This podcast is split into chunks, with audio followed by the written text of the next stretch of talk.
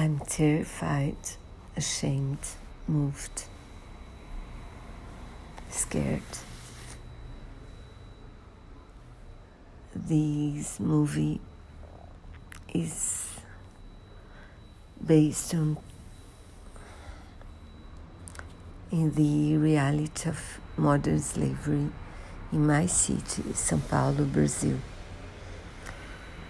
It tells the story of four friends who live in the rural zone of Brazil and they are hired to work in a junkyard in São Paulo. The manager is Rodrigo Santoro. One of the friends is Mateus Calheiros, both brilliant. The friends soon discover they owe loads of money to the manager, Santoro, because their families received money beforehand. They owe money for their uh, rooms, their room.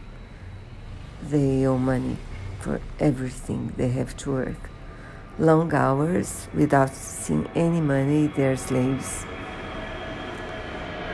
They think of many ways of escaping. One, Mateus thinks of complying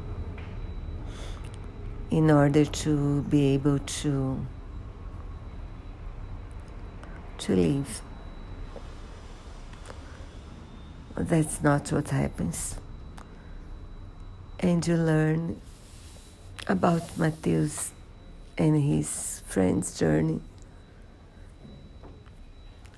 You learn about where Rodrigo Santoro came from.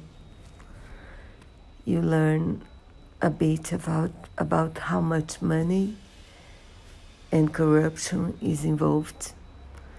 You learn about how illegal migrants become slaves as well. It's so terrible how much learning. I'm so ashamed. And I have no idea how to help. So it's tough, but maybe if you watch the movie, you think of, of something.